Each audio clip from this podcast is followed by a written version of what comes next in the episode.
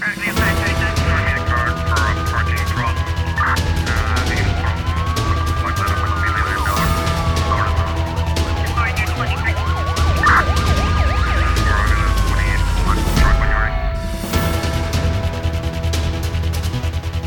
A Polícia Nacional capturou esta quarta-feira um terceiro elemento ferido, alegadamente pertencente ao grupo que provocou um tiroteio na cidade da Praia na terça-feira, que terminou com a morte de outro dos suspeitos. Em comunicado emitido durante a tarde de ontem, a PN refere que o suspeito encontra-se ferido e será submetido a tratamento médico antes de ser apresentado às autoridades judiciais, juntamente com os demais detidos. Ao todo, são três os detidos já capturados por aquela força policial na capital do país, dois, do, dois por envolvimento envolvimento direto e outro por encobrimento. Antes eh, desta atualização, a Polícia Nacional tinha anunciado durante a manhã da quarta-feira que um homem suspeito de fazer parte de um grupo que provocou um tiroteio na cidade da Praia morreu após ter sido alegadamente ferido por um agente da polícia. Eh, no comunicado, a força policial referia eh, que na terça-feira, ao início da noite, três suspeitos num automóvel dirigiram-se à zona da Chá de Mato, arredores do centro da capital, onde um deles deles uh, desceu da viatura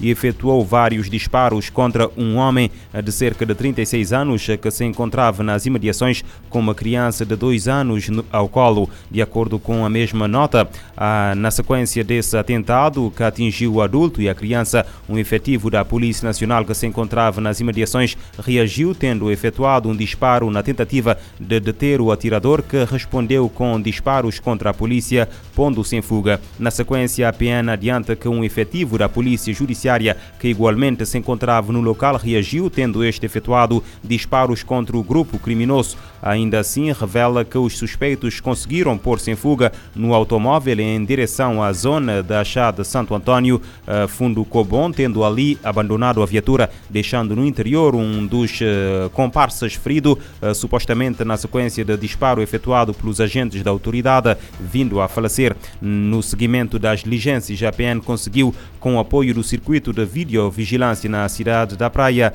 identificar os indivíduos envolvidos no atentado, deteve dois em flagrante delito e apreendeu a arma de fogo supostamente utilizada no eh, crime. Na altura, a PN anunciava que estava a tentar capturar um terceiro suspeito, também já identificado. As vítimas do atentado encontram-se hospitalizados, não sendo ainda totalmente esclarecidos os motivos do cometimento do crime. O caso continua a ser investigado pelas autoridades policiais.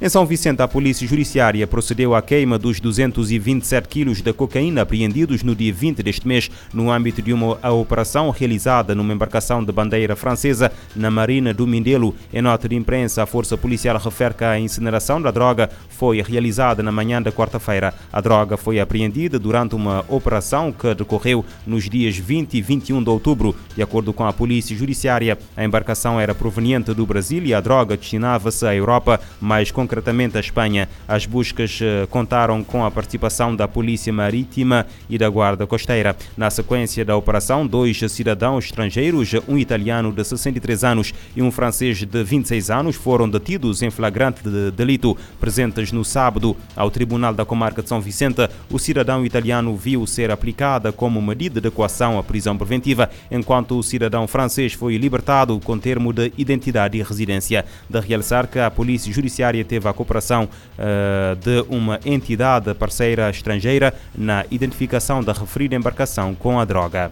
Em Portugal, a Polícia Judiciária anuncia a detenção de oito homens e uma mulher numa operação de combate ao tráfico internacional de droga que envolveu 21 buscas nas áreas eh, metropolitanas de Lisboa e Porto. O diretor da Unidade Nacional de Combate ao Tráfico de Estupefacientes da PJ, Artur Vaz, disse em declarações a jornalistas no Porto que a operação decorria há alguns meses e visava o total eh, desmantelamento de uma organização criminosa dedicada à importação para a Europa de consideráveis consideráveis quantidades de cocaína. Arthur Vaz indica que a rede criminosa tinha uma implantação forte em território português e procedia à importação de quantidades muito significativas de droga, essencialmente a cocaína importada da América Latina e depois distribuída em Portugal e em outros países da Europa. Segundo o comunicado da PJ, durante a operação foram detidas nove cidadãos eh, portugueses com idades entre os 25 e 66 anos e realizadas 21 buscas domiciliares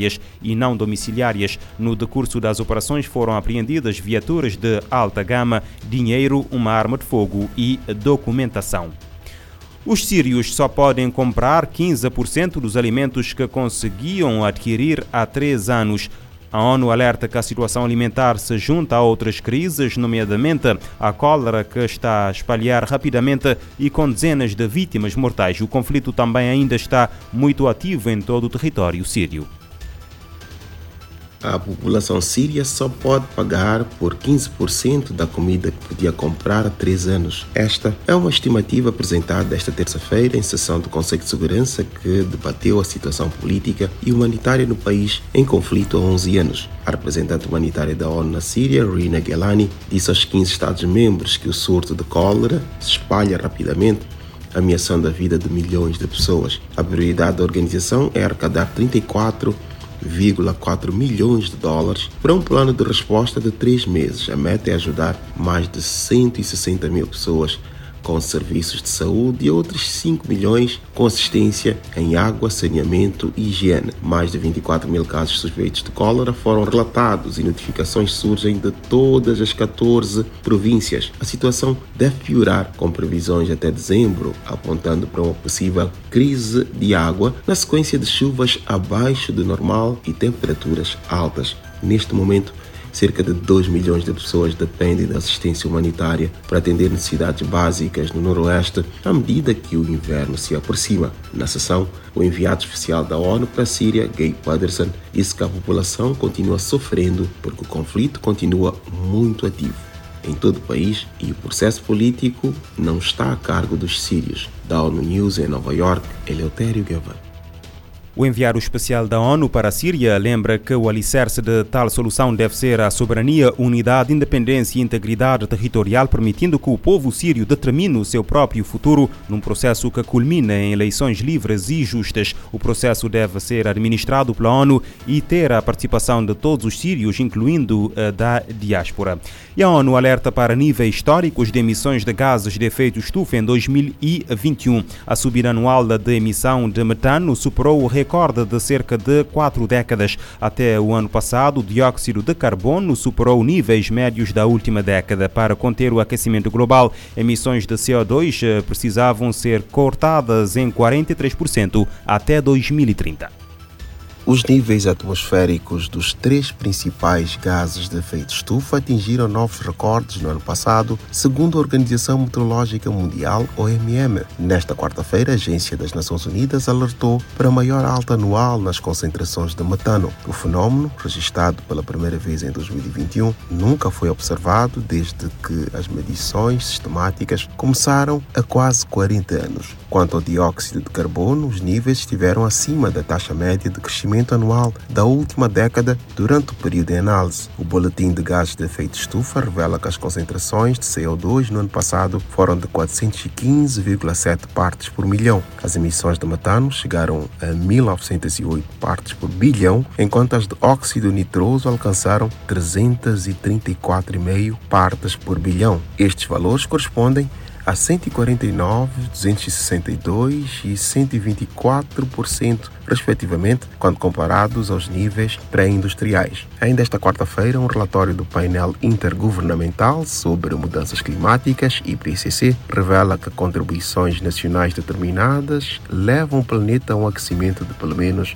2,5%, um nível considerado catastrófico. As medidas tomadas pelos governos visam combater emissões e mitigar as mudanças climáticas. Os planos atuais mostram um aumento de 10,6% após a estimativa de cientistas indicando que para conter o aquecimento global, as emissões de dióxido de carbono precisavam ser cortadas em 43% até 2030, em comparação com os níveis de 2010.